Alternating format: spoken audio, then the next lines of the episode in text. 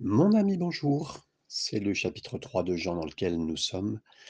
Ce chapitre dont Spurgeon dira que c'est un chapitre qu'on peut lire même à une dernière personne qui va, qui va mourir et qui ne connaît pas le Seigneur et avec lequel on pourrait dire toute chose, c'est-à-dire on peut dire parler de la nouvelle naissance même au dernier moment de sa vie. Et si ce livre est utile, et ce chapitre particulièrement est utile pour quelqu'un qui est sur le point de mourir, alors, à combien de fois plus quelqu'un qui est dans cette vie a besoin d'entendre aussi ce chapitre? On était donc dans les derniers mots que Jésus partage avec Nicodème dans, cette soirée où il fait moins chaud, pense-t-on, et où il y a un vent qui souffle et où on peut être bien pour discuter. Et Nicodème trouve ce qu'il a eu comme désir dans son cœur au travers de Jésus. Il trouve les réponses les plus essentielles de sa vie. Continuons. Nous étions arrivés à la fin du verset 16 que nous avions lu, le verset euh, le plus important sur les 31 000 versets de la parole de Dieu. Certains disent que c'est le verset le plus essentiel parce qu'il contient en fait toutes les vérités.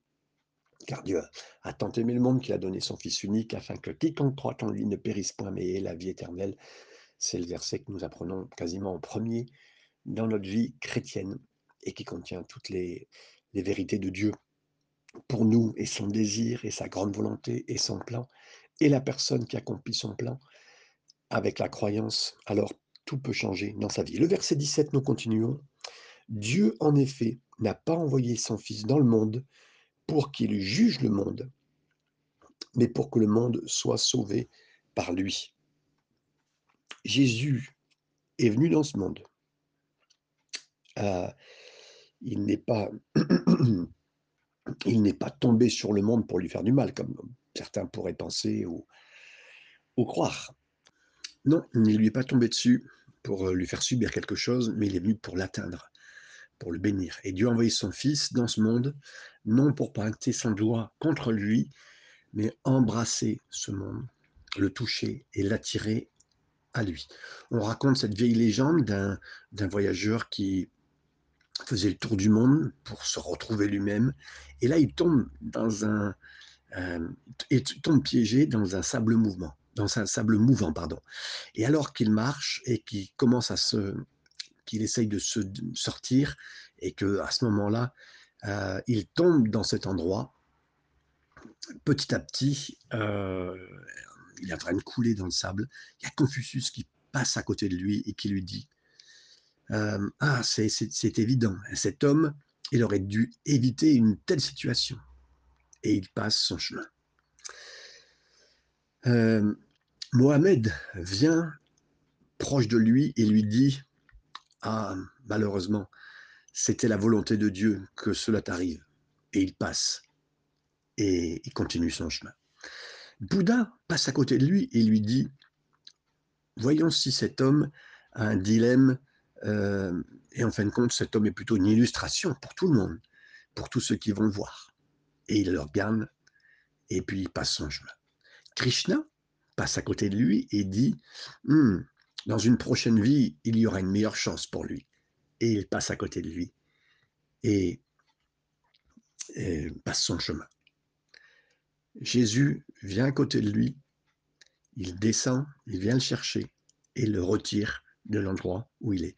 Et mes amis, voilà, cette histoire, vous la connaissez peut-être, vous l'aviez déjà entendue, mais là, c'est la personne seule, c'est l'unique personne, c'est de tout ce qu'on connaît sur cette terre, le seul qui était extérieur à ce sable mouvant et qui peut faire sortir du trou et qui n'est pas là pour juger, mais qui est là pour sauver. Et le Seigneur est descendu du ciel, c'est le seul qui a fait cela et qui a quitté son ciel de gloire pour descendre dans les sables mouvants du péché. Euh, Dieu n'a pas envoyé son Fils pour condamner le monde, euh, mais il l'a donné pour pas seulement dire des paroles spirituelles ou nous faire sentir mal dans notre état dans lequel on était euh, mauvais, inadéquat. Non, non, non. Le but de Dieu, c'est d'envoyer son Fils, qui était simplement lequel? Son but, c'est de nous sauver. Versets 18 à 21. Celui qui croit en lui n'est point jugé, mais celui qui ne croit pas est déjà jugé, parce qu'il n'a pas cru au nom du Fils unique de Dieu. Et ce jugement, c'est que la lumière étant venue dans le monde, les hommes ont préféré les ténèbres à la lumière, parce que leurs œuvres étaient mauvaises. Car quiconque fait le mal est la lumière, et ne vient point à la lumière, de peur que ses œuvres ne soient dévoilées. Mais celui qui agit selon la vérité vient à la lumière, afin que ses œuvres soient manifestées, parce qu'elles sont faites en Dieu. Pourquoi les gens ne viennent pas à la lumière, à votre avis? C'est pas parce qu'ils ne croient pas à l'évangile intellectuellement, ou parce qu'ils euh, sont en train de, euh, de, se poser un tas de questions euh, philosophiques? Non, non. Souvenez-vous, la prochaine fois que vous êtes impliqué dans une discussion avec quelqu'un qui essaye de, de briser, de miner votre foi, la solution, c'est même pas de parler de l'évolution, de la femme de Caïn ou la conception immaculée de la mère de Jésus. Non, pas du tout. En accord avec Jésus, la seule et unique raison pour laquelle les gens ne viennent pas à la lumière, c'est parce qu'ils préfèrent les ténèbres. Et donc là, vous pourriez des fois bloquer quelqu'un qui discute avec vous. Vous savez pourquoi? Juste parce que là, c'est même pas une question raisonnable ou philosophique, mais c'est parce qu'ils aiment leurs ténèbres et ils n'ont pas envie d'être dévoilés, ils n'ont pas envie de quitter ces ténèbres-là. Versets 22 à 24. Après cela, Jésus, accompagné de ses disciples, se rendit dans la terre de Judée. Et là, il demeurait avec eux et il baptisait. Jean aussi baptisait à Hénon, près de Salim, parce qu'il y avait beaucoup d'eau et on y venait pour être baptisé, car Jean n'avait pas encore été mis en prison.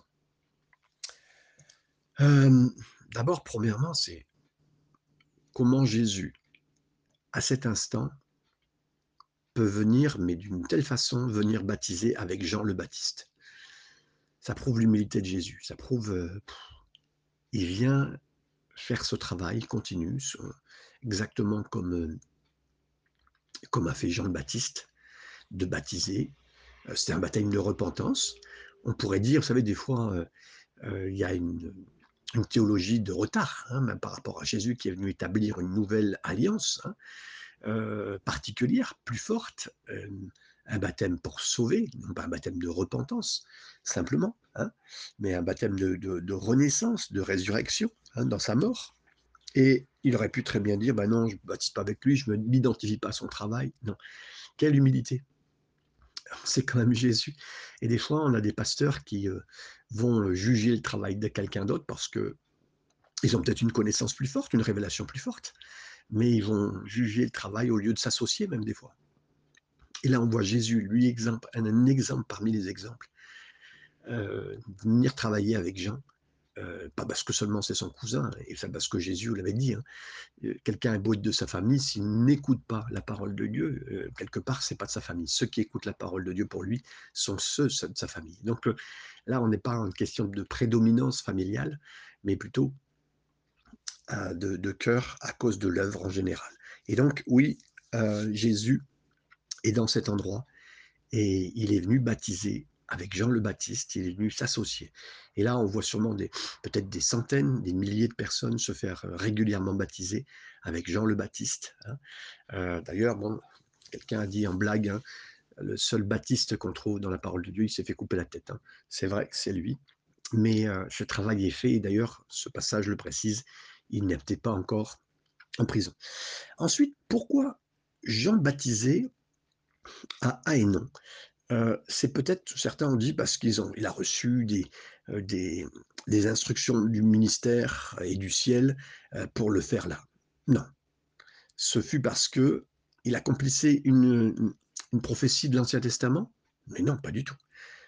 Jean a baptisé à Haénon. Pourquoi? Parce que euh, quand on lit même le nom par lui-même, c'est un endroit où il y avait beaucoup de sources d'eau.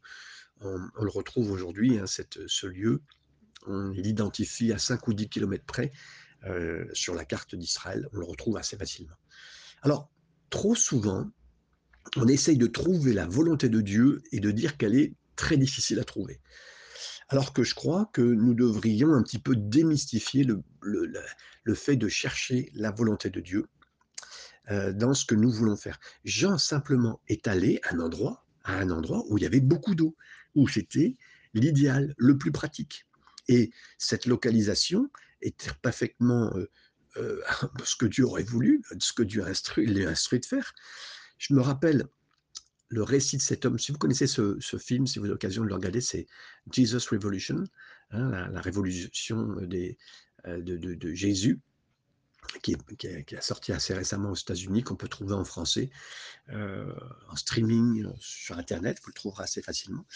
On parle de Chuck Smith, qui était l'un des leaders de ce mouvement, euh, Calvary Church. Hein, d'ailleurs, c'est de, de ce mouvement-là qui est sorti euh, ce que nous faisons, c'est-à-dire l'étude livre par livre, chapitre par chapitre, verset par verset, euh, de toute la Bible en entier.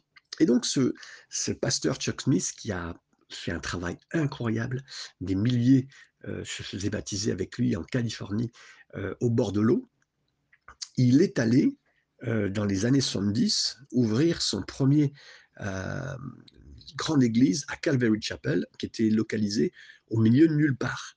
Euh, mais non pas euh, très proche d'un champ de haricots, pas du tout. Il l'a mis, cette nouvelle église euh, qui a explosé numériquement à Costa Mesa, un endroit qui était l'endroit particulièrement où, est, où, est, née cette église. Et là, il y avait des, des centaines de personnes régulièrement et qui aujourd'hui est devenu très très fort en termes d'immobilier.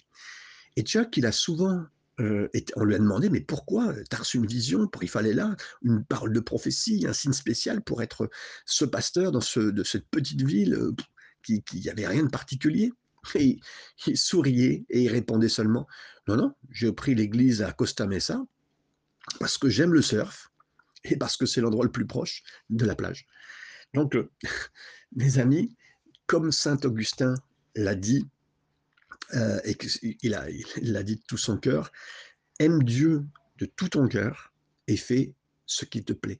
Dans le sens de, quand on est proche du Seigneur, quand on est proche de son cœur, et qu'on est vraiment, qu'on veut l'être, hein, c'est pas simplement, euh, on le dit en parole, hein, on est proche du cœur de Dieu et on l'aime Dieu, alors tout ce qu'on va faire quelque part, puisqu'on est proche de lui, vous savez, c'est, difficile de jouer un double jeu, hein, c'est, même impossible, on ne peut servir de maître, Jésus le dira, sans que l'un soit, ne soit trompé. Et là, on veut le croire. En aimant Dieu de tout son cœur, ben fais ce que ton cœur, entre guillemets, ton cœur, euh, euh, ce que ton cœur te dit à cet instant. Et si vous aimez vraiment le Seigneur de tout votre cœur, que vos désirs sont en harmonie avec sa volonté, ben les désirs qui seront dans nos cœurs seront pour le Seigneur. Et je vous encourage à, à faire confiance au Seigneur pour euh, mettre tous vos désirs vers lui, vos intérêts vers lui, votre capacité euh, dans, dans, tout ce qui est naturel. Hein. Et là, le Seigneur agira aussi d'une façon surnaturelle, vous apportant de la joie dans votre cœur et la gloire à lui-même. Hein. Et si, que ce soit pour baptiser, que ce soit pour faire du surf, ou aller, euh, aller où l'eau est, c'est ça le plus important, mes amis, euh, quelque part. Et c'est là où le Seigneur vous dirigera. Versets 25 et 26. Or, il s'éleva de la part des disciples de Jean une dispute avec les Juifs touchant la purification. Ils vinrent trouver Jean et lui dirent, Rabbi, celui qui était avec toi au-delà du Jourdain et à qui tu as rendu témoignage, voici, il baptise et tous vont à lui. À ce point-là, Jean euh, est présenté, pardon, euh, on lui dit des nouvelles, c'est ses disciples qui sont là, que les multitudes commencent à venir vers Jésus pour être baptisés. Hein. Et les disciples de Jean euh, ont manqué totalement le point. Ils n'ont pas perçu qu'il n'y a pas de compétition dans la mission de, de Jean. Et Jean, il voit simplement, lui, l'accomplissement de son ministère. Mes amis, quelle leçon pour nous aujourd'hui dans le ministère de voir que le plus important dans votre vie, sera toujours Jésus et Jésus seul? Il y a des moments de vie où on aura euh, des gens autour de nous qui vont euh, attirer l'œuvre de Jésus. En tout cas, les, disciples de Jean ont été très marqués et ils ont sûrement exagéré d'une façon indigne, très naturelle, les circonstances. Ils disent tous viennent à lui. Ben oui, les disciples de Jean semble alarmé, mais ça n'a pas dérangé du tout. Euh, Jean, même pas un peu. Jean ne permettait pas aux gens, aux personnes autour de lui, euh, d'être de l'envier lui. Et les foules, il savait qu'elles étaient parfois irrégulières dans leurs sentiments. Et il n'a pas du tout oublié sa mission que d'annoncer Jésus, d'annoncer le Messie promis et de se retirer et de laisser l'attention de se concentrer sur Jésus, sur celui qui était attendu. Et mes amis, quelle force dans le ministère y a des moments, euh, on est moins en vue et que c'est l'œuvre du Seigneur qui est plus importante, que vous savez, des fois, c'est vrai, hein, je l'ai vécu, on peut être, on est dans le ministère, on est toujours en vue, on est souvent, on est des gens euh, qui sommes exposés parce qu'on est dans les premiers rangs, et pas simplement les premiers rangs physiques, mais je parle des, euh, et c'est pour ça que le diable veut viser toujours ceux qui sont dans les premiers rangs, parce que les gens les regardent, les gens ont confiance en eux, sont sur le chemin jusqu'à Jésus, donc euh, c'est c'est outrageant hein, si des serviteurs du Seigneur sont touchés, parce que c'est Jésus lui-même, hein, il fait très attention à tous ses serviteurs. Hein. Quand Jean le Baptiste sera en prison, il regardez, pas parce que c'est son cousin, mais tous ceux qui l'aiment, ses serviteurs, il ne les abandonne pas, je vous le dis de tout mon cœur. Mais donc là, on voit comment Jean, il, il, euh, sait se mettre à l'écart euh, il va pas dire qu'il y a eu une dispute, hein, il n'y a pas quelque chose qui se passe. Non, non. Le vrai point, le vrai point, c'est que qu'importe si lui est oublié, si lui est estompé, si les gens vont plus à Jésus, c'est le but, c'est le but total. Et là, il se cache derrière ça, c'est le plus important. Et cet homme-là, il aimait vraiment la gloire du Seigneur, la gloire de Jésus, la gloire du royaume.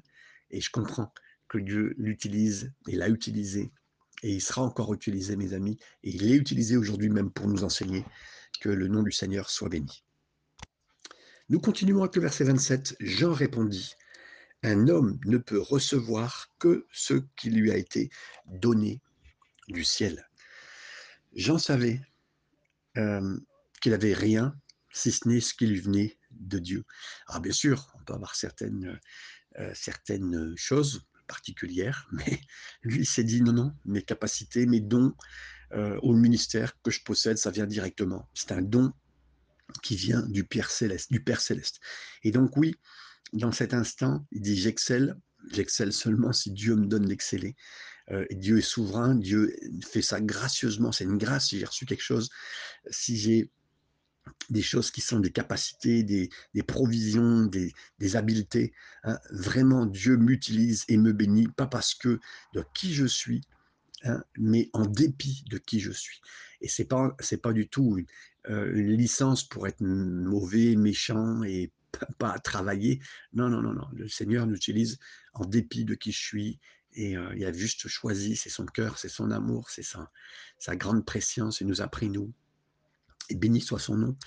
Et euh, donc, dans cet instant-là, en, même temps, pour ceux qui des fois regardent, évaluent un autre mouvement, une autre église, un autre pasteur, si cet homme-là attire du monde, si cette personne attire du monde, mais si c'est qu'il a reçu quelque chose, c'est qu'il a reçu quelque chose du Seigneur. Et, si même quelqu'un amène plus de foule au Seigneur Jésus, mais c'est qu'il a reçu quelque chose de la part du Seigneur, c'est vraiment le Seigneur qui lui a donné plus. On ne peut pas manifester plus, on ne peut pas faire plus si le Seigneur ne nous a pas donné. Donc après, sachons la mesure de ce que le Seigneur nous a donné, sachons arrêter dans nos limites aussi, parce que des fois, justement, on va la comparaison entre serviteurs, tout ce qui nous dépasse, on va dire, ben non, c'est pas de Dieu, c'est pas bon. Mais non, mes amis, soyons tellement humbles comme Jean le Baptiste qui lui a dit non, non, mais il a reçu de Dieu. il a, fait ce point en disant voilà, on ne peut pas avoir peut pas, si on n'a pas reçu de Dieu, ben, il ne peut pas avoir plus dans notre vie. Un, homme ne peut recevoir que ce qui lui été donné du ciel. On continue versets 28 et 29. Vous-même m'êtes témoin que j'ai dit, je ne suis pas le Christ, mais j'ai été envoyé devant lui. Celui à qui appartient l'épouse, c'est l'époux, mais l'ami de l'époux qui euh, se tient là et qui l'entend, éprouve une grande joie à cause de la voix de l'époux. Aussi, cette joie qui est la mienne euh, est parfaite. Il faut qu'il croisse et que je diminue. Avant de reprendre ce, passage, on voit que la première fois que Jésus a rencontré Jésus, euh, que Jean a rencontré Jésus, Jean était dans le ventre de sa mère. Et il a sauté de joie quand Marie, qui était elle enceinte aussi de Jésus, s'est approchée. Vous vous rappelez? Elle est rentrée dans la pièce, Luc chapitre 1er, verset 41. Et là, Jean, dans le ventre de sa mère, il a, il a sauté de joie. C'était juste sans savoir, mais l'Esprit a fait cet effet. Hein. Et ici, dans le texte, on voit que à la fin de son ministère, le ministère de Jean le Baptiste, Jean, il a encore trouvé cette joie au son de la voix de Jésus, à cet instant. Il explique les raisons de son ministère et la base de sa joie. Jean, il utilise vraiment quelque chose qui est une analogie très forte à l'époque, qu'on peut facilement comprendre, euh, très familier pour ses disciples. Il dit, vous avez vu, dans, la coutume du mariage, à l'époque de Jean, quelqu'un était dédié, entre guillemets, il se dédicaçait, c'était lui, et c'était l'ami de l'époux, c'était le, meilleur ami quelque part de l'époux, c'était l'ami de l'époux, qui lui invitait les, convives euh, au, au mariage, il faisait les préparations pour le mariage, et finalement, euh, c'est lui aussi qui était là parce que il escortait euh, l'époux et l'épouse jusqu'à la chambre nuptiale. Et donc là, il dit, je suis la voix hein, de, l'époux qui signale qu'il est là, que tout est OK euh, avec la chambre, la chambre nuptiale, et qui apporte et qui a de la joie hein, dans son cœur en étant la personne la mieux placée à côté de l'époux. Est-ce que vous connaissez cette joie? Elle est accomplie. En tout cas, dans le cœur de, Jean. Vous savez, j'aime vraiment regarder euh, comme Jean le Baptiste l'a vécu. Il y a quelque chose du Seigneur. Euh, qu'on fasse quelque chose pour le Seigneur, qu'on obtienne quelque chose pour le Seigneur, qu'on fasse quelque chose pour lui, juste en entendant la voix du Seigneur. On est la joie. Qu'on travaille pour lui, qu'on soit caché par lui, qu'on ne soit plus vu, mais qu'on entende toujours sa voix, c'est ça qui doit nous donner la joie. Je veux m'attendre à avoir cette, voix, cette joie toujours dans ma vie, qui s'accomplisse, que je sois à côté de, en étant, mes amis, euh, le plus proche des maris, euh, qu'on ait une meilleure voiture, un meilleur travail, euh, ou qu'on fasse face à un, un, désastre, à une épreuve très grave. Je veux rester dans cette état d'esprit. Des fois, les gens disent ah, j'aurais plus de joie si je, vais à cet endroit, euh, si je, euh, peux enseigner, si, je peux euh, faire partie de cette équipe de louanges, ou je serai plus efficace si je fais ça, si je fais ça. Non, non, mes amis. La vraie joie se trouve juste à écouter la, la voix de celui qui parle, la voix de celui qui est l'époux, de faire face à ça. Et même si on fait face à des, à des moments d'épreuves très fortes et de désespoir, si vous passez du temps avec le Seigneur, si vous lisez sa parole, si vous simplement écoutez sa voix, et eh ben alors j'aimerais vous dire, cette joie va vous, va vous, vous remplir, va s'accomplir dans votre cœur. Et vous serez, que vous soyez un, un jeune croyant, un jeune bébé comme Jean le Baptiste l'était dans le ventre de sa mère Élisabeth, vous allez sauter de joie en entendant sa voix pour la première fois. Mais si vous êtes aussi dans la fin de saison, même la saison des saisons, parce que c'est la dernière saison que Jean le Baptiste a vécu dans ce, dans ce désert, votre joie sera aussi accomplie si vous réalisez que vous entendez encore sa voix, qu'il est là, pas loin de vous, que vous l'écoutez, et puis que même si quelque part des choses s'estompent autour de vous, ben, vous êtes trouvé en lui parce que vous aimez sa voix. Le verset 30, je continue il faut qu'il croisse et que je diminue. À cet instant-là, Jean, le Baptiste a compris qu'il était bon pour lui de devenir moins visible et connu pour que Jésus devienne plus visible et plus connu. Euh, dans votre ministère, j'espère que vous le vivrez, encore des aspects plus grands de dire que ça doit être notre devise de tout chrétien, en particulier aussi de tout pasteur, de tout serviteur. Jésus devrait devenir le plus, plus visible et le serviteur devrait devenir de moins en moins visible. Même si Jésus baptisait les hommes à la repentance, attirant les foules, Jean comprenait qu'il l'avait fait non euh, pour son ministère, même pour le rôle, mais Jésus était uniquement le Messie son travail devait être constamment exalté, c'est celui du Seigneur. Jean le Baptiste nous montre qu'on peut être très populaire, extrêmement couronné de succès, mais très humble. Jean le Baptiste avait la gloire et toutes les foules dont les pasteurs même modernes ne pourraient même pas rêver, mais il était un exemple d'humilité réelle. Jean le Baptiste n'a pas non plus arrêté son travail juste parce que Jésus faisait un travail similaire ou le faisait pour plus de gens. Non, il a travaillé, s'est contenté de faire ce que Dieu l'avait appelé à faire, euh, même si Jésus gagnait de plus en plus d'attention et Jean de moins en moins.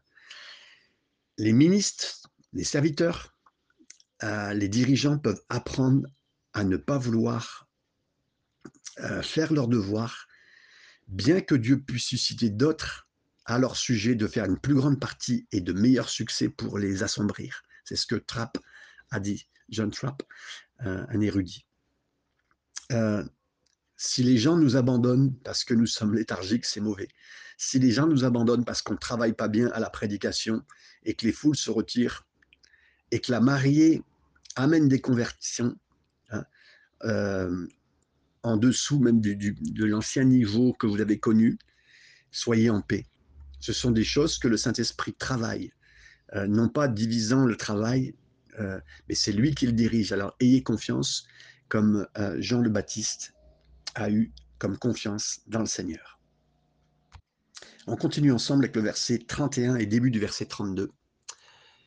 Celui qui vient d'en haut est au-dessus de tout celui qui est de la terre et de la terre, et il parle comme étant de la terre celui qui vient du ciel est au-dessus de tout, pardon, il rend témoignage de ce qu'il a vu et entendu. Et personne ne reçoit son témoignage. Euh, Jésus n'a pas seulement parlé théoriquement, il a parlé d'une façon expérimentale, c'est-à-dire en proposant une expérience. Quand Moïse a élevé le serpent des reins dans le désert, Jésus était là. C'était une image de lui, mais Jésus déjà là. Quand Ézéchiel a prophétisé sur le vent qui devait souffler sur ses ossements morts, Jésus était là. Et Jésus n'a pas enseigné une information parce qu'on lui avait dit ou parce qu'il avait entendu du cœur du Père. Non, parce que en premier, lui, il avait été témoin de tous ces récits, de toutes ces histoires. Et donc, il connaît cela et il en parle comme expérience profonde de ce qu'il sait et de ce qu'il a vu. Ensuite, il nous est dit, à la fin du verset 32, et personne ne reçoit son témoignage. Euh, Dieu dit, réjouissez-vous à jamais et rendez grâce, soyez saints comme je suis saint mais l'humanité a refusé de recevoir son témoignage. Je n'ai pas envie de me réjouir parce que je suis émotionnellement affamé. Je ne peux pas remercier Dieu parce que je viens d'une famille qui est dysfonctionnelle. Je ne peux pas être saint parce que je suis dépendant euh, de telle ou telle situation ou de telle ou telle chose dans ma vie. Hein.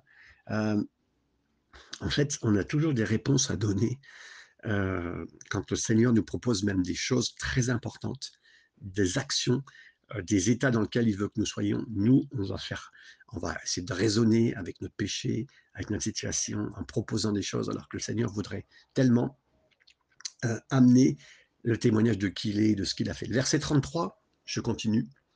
Celui qui a reçu son témoignage a certifié que Dieu est vrai. Celui qui a reçu le témoignage, lui, il peut le proclamer euh, haut et fort avec euh, Jean le Baptiste, Dieu est vrai. Hein. celui qui croit que les commandements de Dieu sont euh, ses capacités, trouvera Dieu vrai à chaque fois, mes amis. Celui qui refuse d'excuser le péché avec, un, son jargon psychologique, c'est ce que je venais de vous dire, et s'avance dans la foi pour fuir les convoitises de la jeunesse, par exemple, ou pour considérer le vieil homme comme mort au péché, ou euh, pour ne pas juger, parce que ce n'est pas notre rôle à nous de juger, il va faire vraiment l'expérience de la fidélité de, la fidélité de Dieu la foi en Dieu à chaque pas, à chaque pas de sa vie. Verset 34, nous continuons. Car celui que Dieu a envoyé dit les paroles de Dieu, parce que Dieu ne lui donne pas l'esprit avec mesure. Dans l'Ancien Testament, l'esprit de Dieu qui était donné était limité. Il était limité quand il était donné aux hommes. Et ça n'a pas été le cas, mes amis. Ce n'a pas été le cas de Jésus. Il était totalement et complètement rempli de l'esprit, à l'image aussi de ce qu'il veut. C'est ce qu'il a initié sur terre en tant que personne qui est dans un corps humain. Euh, c'est pas parce qu'il était Dieu, il a été chercher vraiment la provision à tous les jours pour être rempli. Ainsi nous, nous pouvons exactement comme lui recevoir et donc aller chercher pour obtenir exactement comme lui. Versets 35 et 36.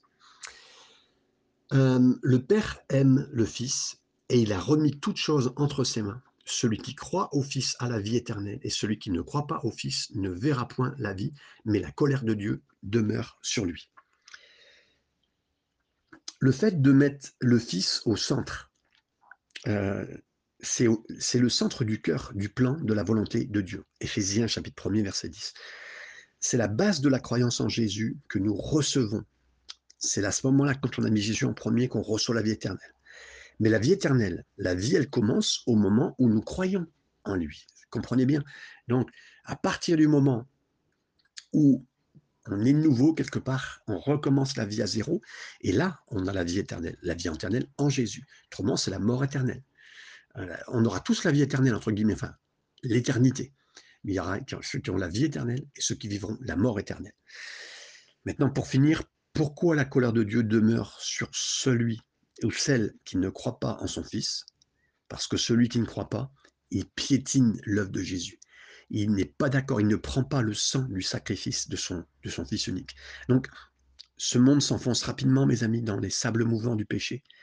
Dieu ne nous condamne pas pour être à cet endroit. Seulement, celui qui refuse de tendre la main à, l'offrande de la vie de Jésus à la croix, dans cette croix élevée, dans ce euh, serpent d'airain qui, qui, pourrait seulement nous sauver, hein. juste un regard, juste la main dans la main du Seigneur pour avoir confiance, dans cette main percée, là où qui a été clouée pour nous, pour nous en sortir. C'est la seule solution. Que Dieu vous bénisse dans ces instants et dans ces moments que nous avons partagés autour du chapitre 3. Partagez. Retrouvez-moi aussi sur euh, Spotify pour ceux qui ont besoin de revoir, réentendre chapitre, allez sur la barre de recherche et tapez le livre que vous avez besoin. Vous reverrez exactement, chapitre par chapitre, les livres que nous avons étudiés. Que le Seigneur bénisse. Merci pour vos prières et soyez bénis dans tous ces instants. Amen.